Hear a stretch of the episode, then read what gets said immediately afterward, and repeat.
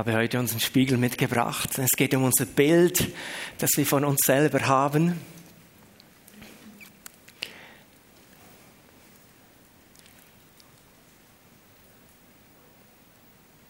Jetzt habe ich da noch eine Fehlermeldung. Was macht denn die da? Hm.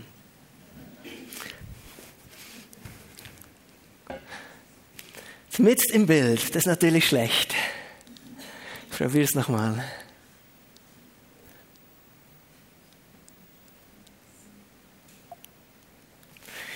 So, unser Spiegel. Ich habe selbstverständlich schon hineingeschaut, ob ich überhaupt auf die Bühne kam. Ein, eines, einmal beim Predigen ist mir passiert, dass ich zwar meine Frisur kontrolliert habe, aber nicht gemerkt, dass ich vom, ich kam immer mit dem Fahrrad, so meine Hose einfach in die Socke gestopft habe, äh, damit die, die Kette die Hose nicht schmutzig macht. Und die haben den ganzen Morgen habe ich mich so auf der Bühne bewegt. Das war dann schon ein bisschen suboptimal. Deshalb noch kurz die Kontrolle so ist gut. Es geht um unser Selbstbild heute Morgen. Und ihr wisst ja mittlerweile, so ein Spiegel ist auch ziemlich altmodisch. Das reale Bild ist gar nicht mehr so entscheidend. Für viele ist es viel wichtiger, wie man sich im virtuellen Raum präsentiert, wie man dort aussieht und so weiter. Und Anfang Jahr gab es ja einige Aufregung, als eine dieser sozialen Plattformen, ja, wie sozial sie sind, ist eine andere Frage. TikTok hat einen neuen Schönheitsfilter präsentiert. Porenfreie Haut, Augen ein bisschen größer, Nase schmäler, Lippen größer. In Echtzeit wird man so präsentiert. Wenn man das umschaltet, ist man dann so. Wenn man einen Film von sich macht oder ein Foto postet. In Echtzeit. Und ich habe von einer jungen Frau gelesen, die hat das ausprobiert, äh, live natürlich. Das ist immer die Gefahr, wenn man etwas live macht.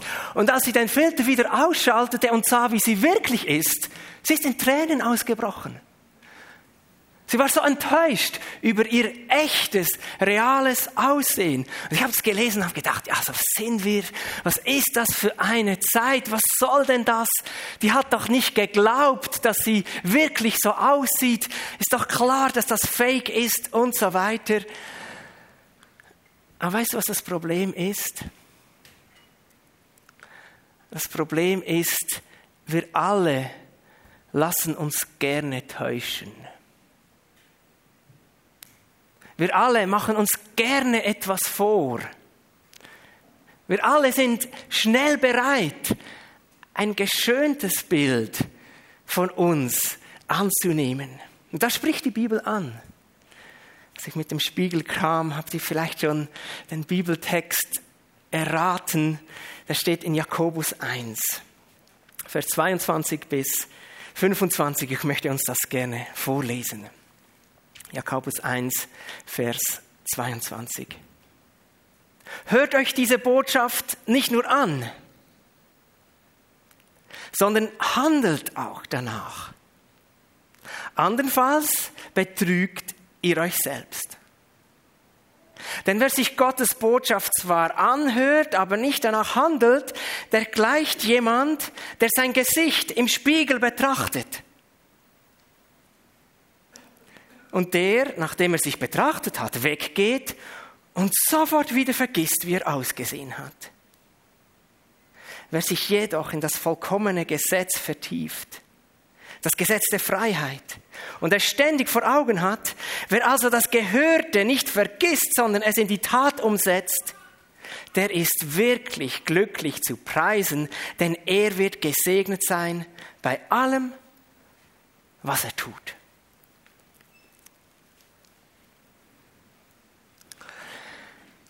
Ja, die Bibel spricht unser Aussehen an und meint natürlich nicht mein Gesicht, meine Ohrbeine, sondern meint eine innere Schönheit, unser Zustand vor Gott. Und Etty hat letzte Woche darüber gesprochen, dass wir als Jünger, als Nachfolger von Jesus Lernende sind, Haltende, mögt ihr euch erinnern, die auf ihn schauen und gehorsam sich an dem orientieren, wo er ist. Und das ist unser Selbstbild. Ich bin ein Christ. Ich bin mit Jesus unterwegs. Als Gemeinde in der Pfimi haben wir so ein, ein Teil unserer Vision lautet, mit Leidenschaft für Jesus.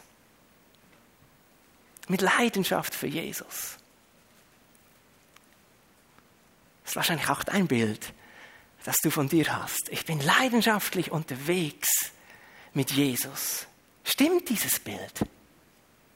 Oder haben wir so einen Beautyfilter vorgeschaltet, wo wir uns etwas vormachen? Jakobus schreibt, hört euch diese Botschaft nicht nur an, sondern handelt danach, andernfalls betrügt ihr euch selbst. Das ist eine ganz ernste Warnung. Vorsicht, Selbstbetrug. Diese Botschaft, er redet hier vom Wort Gottes, den Weisungen Gottes was die Botschaft der Bibel für mein und dein Leben im konkreten Alltag bedeutet. Wie wir denken, wie wir reden, wie wir handeln, wie wir uns bewegen. Eben mit Jesus unterwegs zu sein. Und Jakobus schreibt ja an, an Christen, an Jesusjünger, an Nachfolger. Und darum sind sie ausgerichtet auf die Weisungen Gottes, so wie du heute Morgen, der du in den Gottesdienst gekommen bist. Warum bist du da? Du bist da, weil du gedacht hast, heute Morgen, ich will die Botschaft Gottes für mein Leben hören.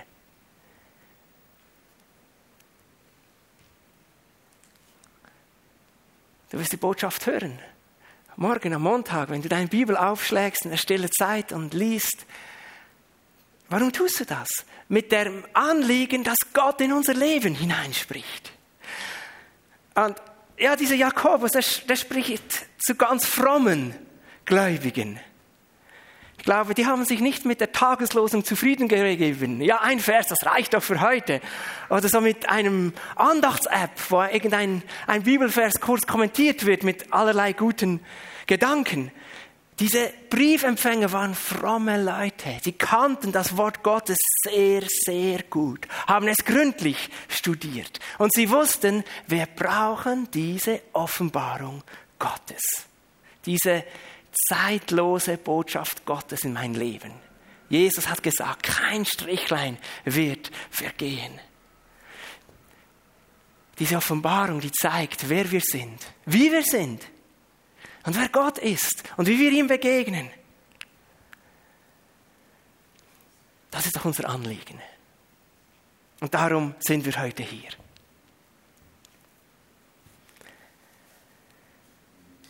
Ich stelle mir also vor, damals, als dieser Brief angekommen ist, war auch so eine Gruppe zusammen wie mir, zusammen zum Gottesdienst. Sie haben schon gebetet, sie haben schon Lobpreis gemacht, wie wir. Sie haben schon im Alten Testament sicher ein Psalm gelesen und aus den, eine prophetische Botschaft vielleicht, aus den Prophetenbüchern darüber nachgedacht und dann vielleicht als Teil der Predigt, ich weiß es nicht, ist einer nach vorne gegangen, jetzt haben wir einen Brief aus Jerusalem bekommen. Jakobus schreibt uns eine Ermutigung und er beginnt zu lesen und er erinnert sie daran, liebe Freunde, das Hören, das ist ganz wichtig.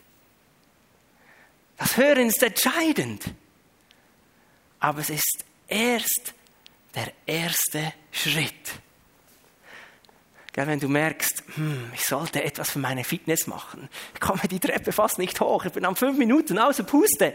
Äh, jetzt ist Zeit, ich muss etwas machen. Und du gehst und löst ein Fitness-Abo. Ist ein wichtiger Schritt.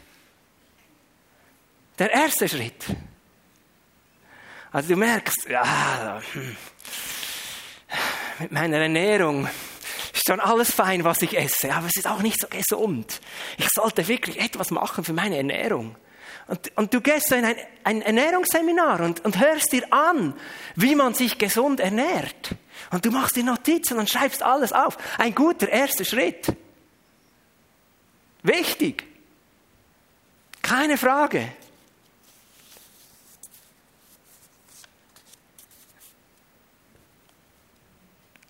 Und wenn wir die Botschaft Gottes hören,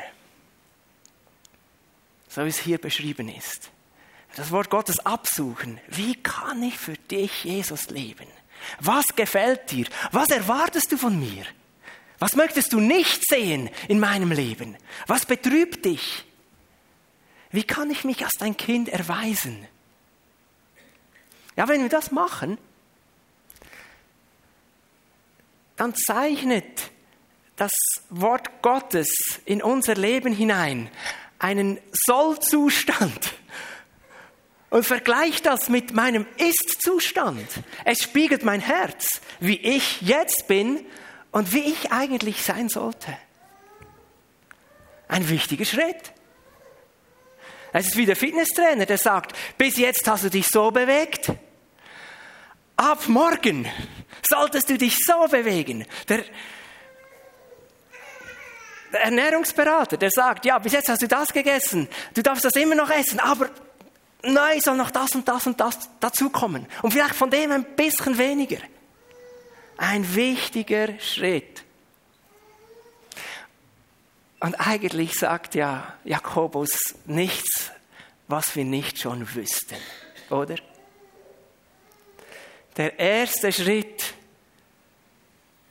ist der erste Schritt. Und es braucht den zweiten. Sei nicht Hörer, sei Täter. Sei auch Täter, möchte ich betonen. So könnten wir das wörtlich übersetzen. Und in seinem Brief spricht Jakobus eine ganze Anzahl ernste Punkte an. Er sagt, ihr habt wenig Widerstandskraft gegen die Sünde. Immer wieder werdet ihr von eurer Begierde gelockt und schließlich von der Sünde überwältigt. Eine ernste Sache. Er sagt, ihr habt eure Zunge nicht im Griff. Kennst du meine Mutter? Hast Zündhölzli angezündet und das hat eine Flamme gegeben. Ja, in unserem Leben ist ganz oft, hast lustiges Witzli gemacht, wollen machen und es hat eine Flamme gegeben. Und unser Sarkasmus, unsere zynischen Bemerkungen, das Unüberlegte, was wir auslassen, ja, das setzt immer wieder Beziehungen in Brand. Und wirklich verheerend, dass etwas runterbrennt und nur noch verkohlt dasteht. Jakobus spricht Eifersucht an, selbstsüchtige Ziele, egoistische Wünsche. Er sagt, eure Liebe zur Welt ist viel stärker als die Liebe zu Gott. Natürlich nicht in Worten, aber eure Taten zeigen das. Und deshalb hat es das Böse so leicht, sich in unserem Leben auszubreiten. Ernste Dinge. Und wenn ich diese Aufzählung so, so höre, da kommt mir ja das eine oder andere noch bekannt vor aus meinem Leben. Dir auch. Dass du merkst, stimmt, das habe ich auch. Und wenn wir das hören, ja, wir können das schnell wieder verdrängen. Den Beautyfilter aktivieren, guter Christ, und so tun, als wäre mit unserem Herzen alles in Ordnung. Und Jakobus sagt, wenn wir das tun, wir betrügen uns selber, wir machen uns etwas vor. Wir sollten uns fragen, warum bin ich denn nicht weitergekommen? Frag dich mal, wie lange du schon Jesus kennst. Wie lange bin ich mit Jesus unterwegs? Was ist der Grund, damit wir nicht weiterkommen? Und Jakobus ist ganz offen mit uns. Er sagt, hören allein genügt nicht. Ist der erste wichtige Schritt. Hören, was das Wort Gottes sagt. In den Spiegel schauen ist der erste wichtige Schritt. Aber es braucht den zweiten. Wenn du zum Arzt gehst die Schmerzen arm, das Gefühl, etwas ist nicht gut, dann ist die Diagnose zwar wichtig, aber gell, ist noch nicht die Lösung. Wenn der Arzt sich untersucht und sagt, ja, es ist gebrochen, ganz klarer Fall. Sieht man hier auf dem Röntgenbild, er zeigt dir hier, Chuck. Dann sagst du nicht, oh, vielen Dank für die Diagnose, das hilft mir. Nein, du sagst, und jetzt? Was kann ich jetzt tun? Braucht es eine Operation? Braucht es einen Gips? Reicht es, wenn ich einfach den Arm schön ruhig halte? Was brauche ich? Das ist der zweite Schritt. Reaktion.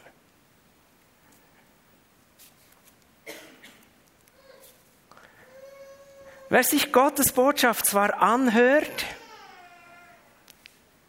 aber nicht danach handelt, gleicht jemand, der sein Gesicht im Spiegel betrachtet und der, nachdem er sich betrachtet hat, weggeht und sofort wieder vergisst, wie er ausgesehen hat. Folglich sich nie etwas verändert. Hören allein ist Selbstbetrug.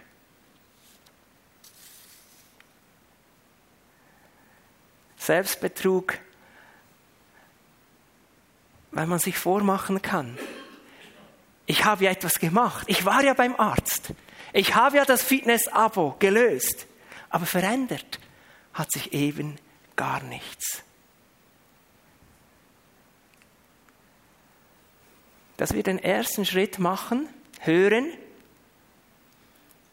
aber oft den zweiten nicht, also nur halbpatzig. Das hat leider etwas mit unserer geistlichen Trägheit zu tun. Gottes Wort und ganz gerade sein Gebot erfüllt diese Diskussion, äh, diese Funktion. Ich habe schon darüber gesprochen. Sie zeigt die Differenz zwischen dem Ist und dem Soll, zwischen Lukas und Jesus, zwischen Lukas jetzt und so, wie Lukas Jesus ähnlicher werden soll. Und eigentlich sollte die, diese Differenz uns beschäftigen, keine Ruhe lassen. Sie sollte uns aktivieren, sie sollte uns betrügen, betrüben. Und wenn wir sofort wieder vergessen, passiert einfach nichts.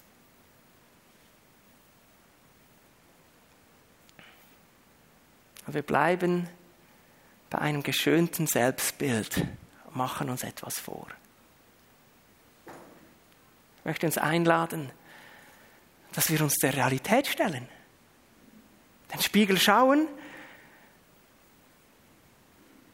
und dabei auf die Gnade Gottes vertrauen. Weißt du, dass wir uns selber gerne etwas vormachen, hat nicht nur mit geistlicher Trägheit zu tun. Sie hat vielleicht auch mit, mit Angst zu tun. Sich der schonungslosen Realität zu stellen, das braucht auch Mut. Manche sagen, seit ich mich nicht mehr auf die Waage stelle, habe ich kein Problem mehr mit meinem Gewicht. Ja, genau. Und genauso können wir mit Jesus unterwegs sein und ihm nachfolgen. Will ich wirklich genau wissen, wie es in meinem Herz aussieht? Was Gott darüber denkt? Kann ich das verkraften? Ist das nicht zu schmerzhaft? Ist das nicht eine zu große Enttäuschung? Zu bedrohlich? Ja, was macht Jesus mit einem wie mir? Ich möchte uns an etwas erinnern. Deshalb ist Jesus auf diese Welt gekommen. Ich möchte uns Mut machen. Wir dürfen auf die Vergebung von Jesus vertrauen. Dass er diesen Mangel, dieses Versagen, dieses Zurückbleiben auf sich genommen hat und ausfüllt. Und er hat die Rechnung bezahlt und übernommen, als er am Kreuz sein Leben für dich und mich hergab. Und wenn du das vergessen hast und noch gar nie in Anspruch genommen hast, heute Morgen darfst du das. Jesus ist hier mitten unter uns, wir haben es gesungen und er hält seine Hand dir entgegen, um dir aufzuhelfen. Wir müssen keine Angst haben. Wir dürfen zu Gott kommen, wie ich bin. Aber weißt du was? Dieses, wir dürfen zu Gott kommen, wie ich bin. Manchmal verstehen wir das dann so, ja, da muss ich mich auch gar nicht verändern dann kann ich ja auch bleiben, wie ich bin. Mein Bild, so wie ich wirklich bin, ist vielleicht nicht so schön, aber offensichtlich kann ja Gott damit umgehen. Und wir verwechseln, dass es nicht dasselbe ist, zum Kreuz zu kommen, wo Jesus all unser Versagen zudeckt und dann mit Jesus unterwegs zu sein. Denn wer zu diesem Kreuz kommt, der erlebt ja etwas, er erlebt eine Wiedergeburt. Und der Heilige Geist kommt in unser Leben und gibt uns die Kraft und die Freude, uns zu verändern und Jesus ähnlicher zu werden. Apostel Paulus schreibt, begreifst du nicht, dass die Güte Gottes dich zur Umkehr bringen will? Wir sollen zum Kreuz kommen, wie wir sind, aber wir sollen nicht so bleiben, wenn wir weiter mit Jesus gehen. Und im Jakobusbrief, für die, die den ein bisschen kennen, ist ja ganz viel von guten Werken zur Ehre Gottes die Rede. Und kein einziges Mal, um würdig zu werden, dass Jesus uns annimmt. Er nimmt uns an, wie wir sind. Aber um dann in diese Veränderung vorwärts zu gehen und zu leben. Petrus sagt, der, der uns berufen hat, ist heilig, darum sollt auch ihr euch sollt auch ihr ein durch und durch geheiligtes Leben führen. In den Spiegel schauen, erschrecken und weitergehen. Mit der Hilfe und der Kraft Jesu. Ja, für Jesus Leben ist nicht hocker, locker vom Hocker. Magst du dich erinnern, dass Jesus gesagt hat, mein Weg ist ein schmaler Weg und wenige finden ihn. Es ist nicht die Autobahn. Und deshalb ist Jakobus so ernst in seinem ganzen Brief. Lasst uns Jesus nachfolgen. Nicht indem wir schön reden, sagt er immer wieder, sondern indem wir tun.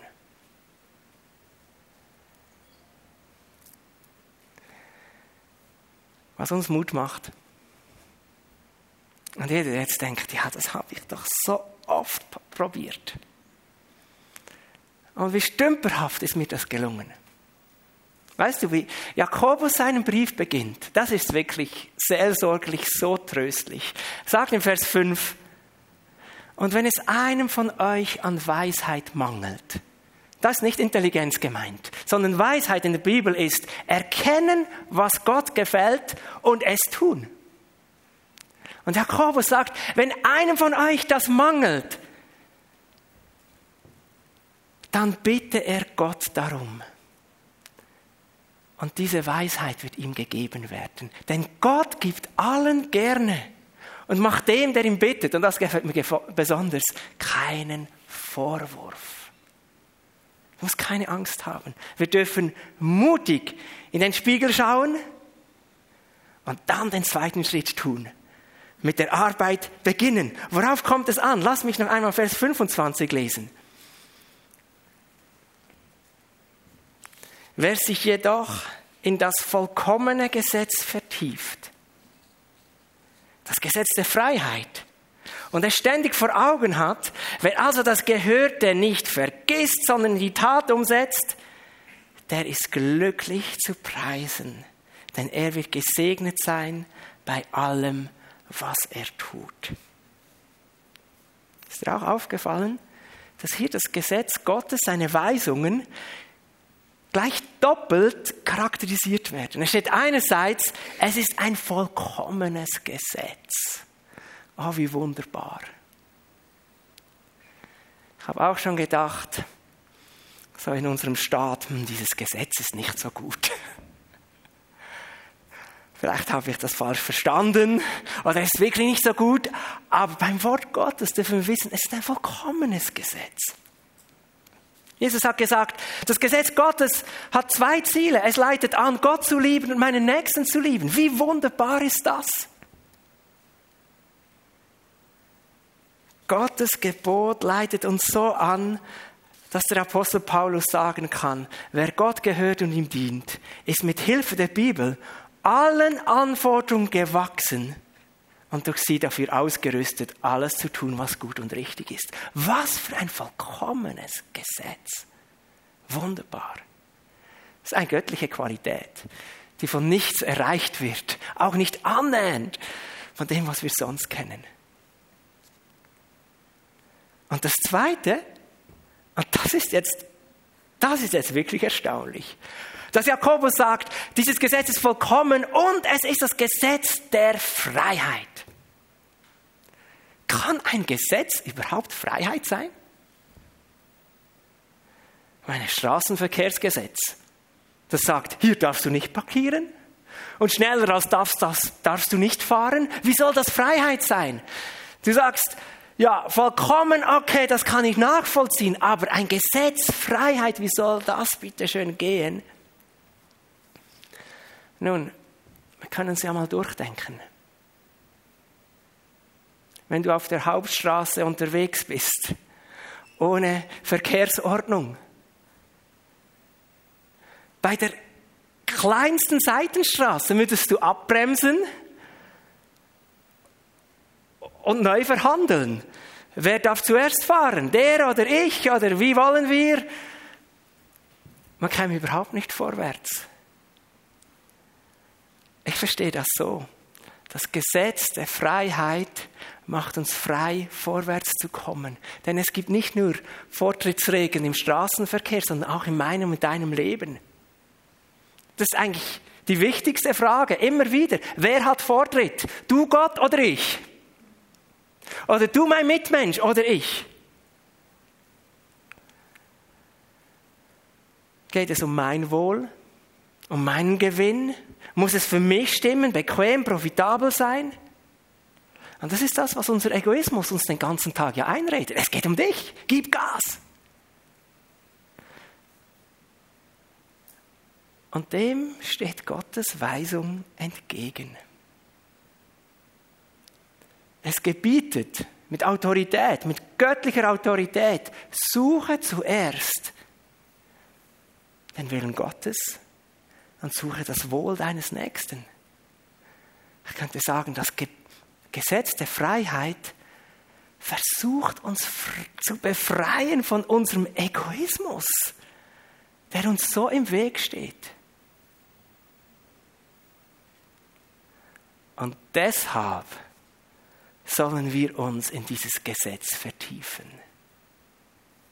Denn es stellt nicht nur die Differenz fest zwischen ist und soll, sondern es leitet eben auch an. Wie werde ich denn Jesus ähnlicher?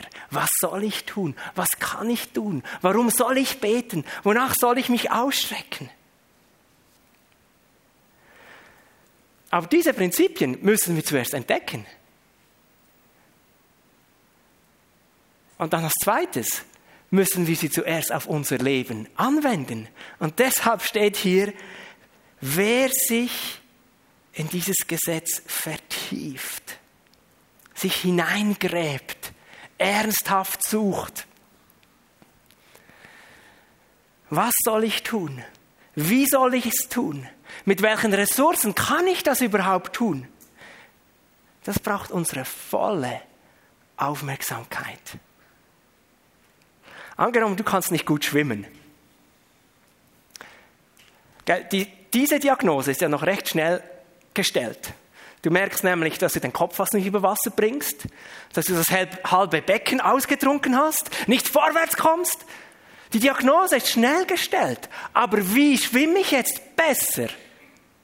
Das ist der viel, viel, viel schwierigere Schritt. Hat es etwas mit dem Armzug zu tun, mit dem Beinschlag oder atme ich falsch, zum falschen Augenblick? Diese Koordination ist nicht so einfach. Es braucht volle Aufmerksamkeit, zu einem besseren Schwimmer zu werden, obwohl die Diagnose recht einfach gestellt war. Und in unserem Leben ist es genau dasselbe. Ich merke noch schnell, ich bin ein Egoist. Aber wie weiterkommen? Ich merke noch schnell, ich denke überheblich oder was auch immer. Diese Fluchwörter kommen viel zu schnell aus mir heraus. Ich sage Dinge, die andere verletzen. Das ist schnell gemerkt. Aber es braucht Aufmerksamkeit. Es braucht Vertiefung, um da weiterzukommen.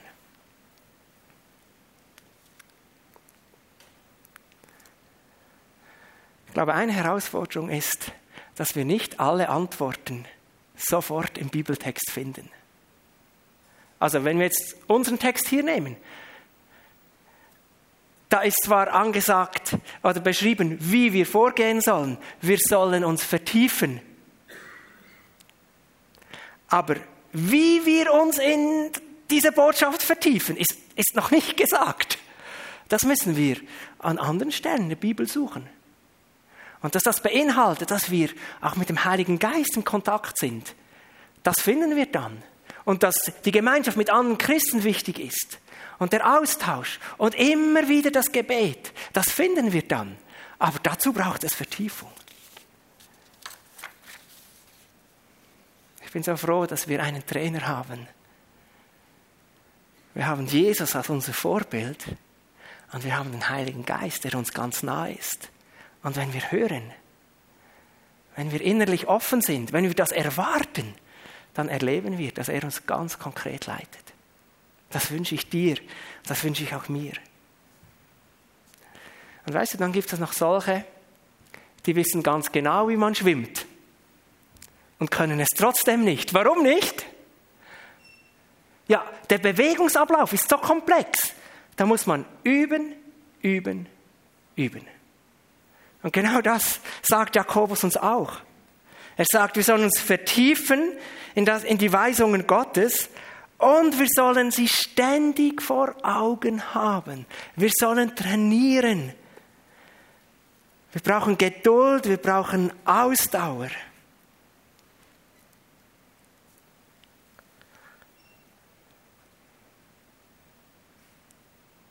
Und dann, wenn wir so unterwegs sind,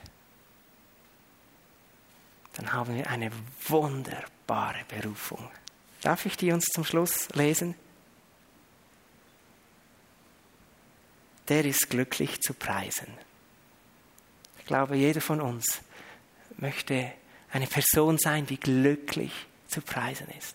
Der ist glücklich zu preisen, denn er wird gesegnet sein bei allem, was er tut.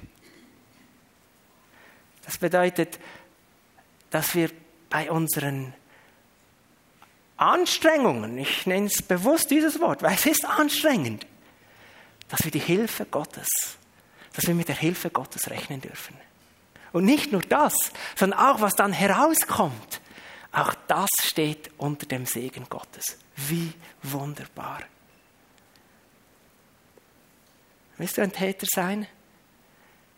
Nicht nur ein vergesslicher Hörer, weißt du, dann reicht ein Vorsatz heute Morgen nicht. Es reicht nicht. Sondern wir müssen genau diese zwei Schritte auch in diesem Punkt tun, die hier beschrieben sind. Wir müssen uns hineinknien ins Wort Gottes und wir brauchen Ausdauer. Das wünsche ich uns. Ich möchte gerne beten. Und du kannst jetzt sagen, das war eine gute Predigt, oder du kannst denken, es war eine langweilige Predigt. Wir kommen ja nicht zum Gottesdienst, um unterhalten zu werden, irgendwie intellektuell angeregt oder so, sondern wir kommen in den Gottesdienst, um angesprochen zu werden, angesprochen vom lebendigen Gott, der hier seine Gegenwart ausbreitet, wie wir in der Einleitung gehört haben. Hörer sein und Täter, darum ging es. Und ich möchte jetzt beten und dich einladen, einfach eins zu eins umzusetzen, was in diesem Bibeltext stand. Den Spiegel zu schauen und von Jesus zu hören, wo bin ich? Was ist mein Ist? Wie soll ich sein? Jesus, wie kann ich dir ähnlicher werden? Was ist der erste Schritt? Und der erste Schritt vielleicht ist einfach, vertief dich mehr in dieses Wort Gottes. Ich weiß es nicht. Lasst uns hören. Vater im Himmel, ich danke dir, dass du mit deinem Wort, dieses vollkommene Wort, ein Spiegel in unser Leben hineinhängst, wo wir unseren wahren Zustand erfahren können. Wo du uns unser Herz zeigst. Und du uns auch offenbarst, wie wir eigentlich als deine Kinder, zu was wir berufen sind.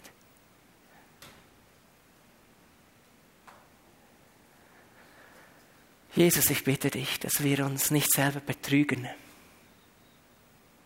sondern gib uns den Mut und die Ausdauer und die Leidenschaft, immer wieder vor diesem Spiegel zu stehen, das Wort Gottes in unser Leben hineinzusprechen, sprechen zu lassen und dann nicht einfach weiterzugehen, sondern uns zu vertiefen und das ständig vor Augen zu haben. Hilf uns, Jesus.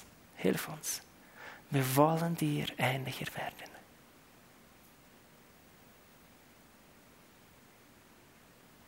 Ich lade dich ein, deine persönliche Antwort zu geben.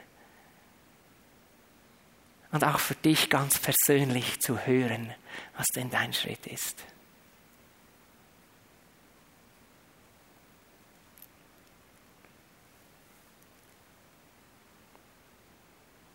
Ich danke dir, Jesus.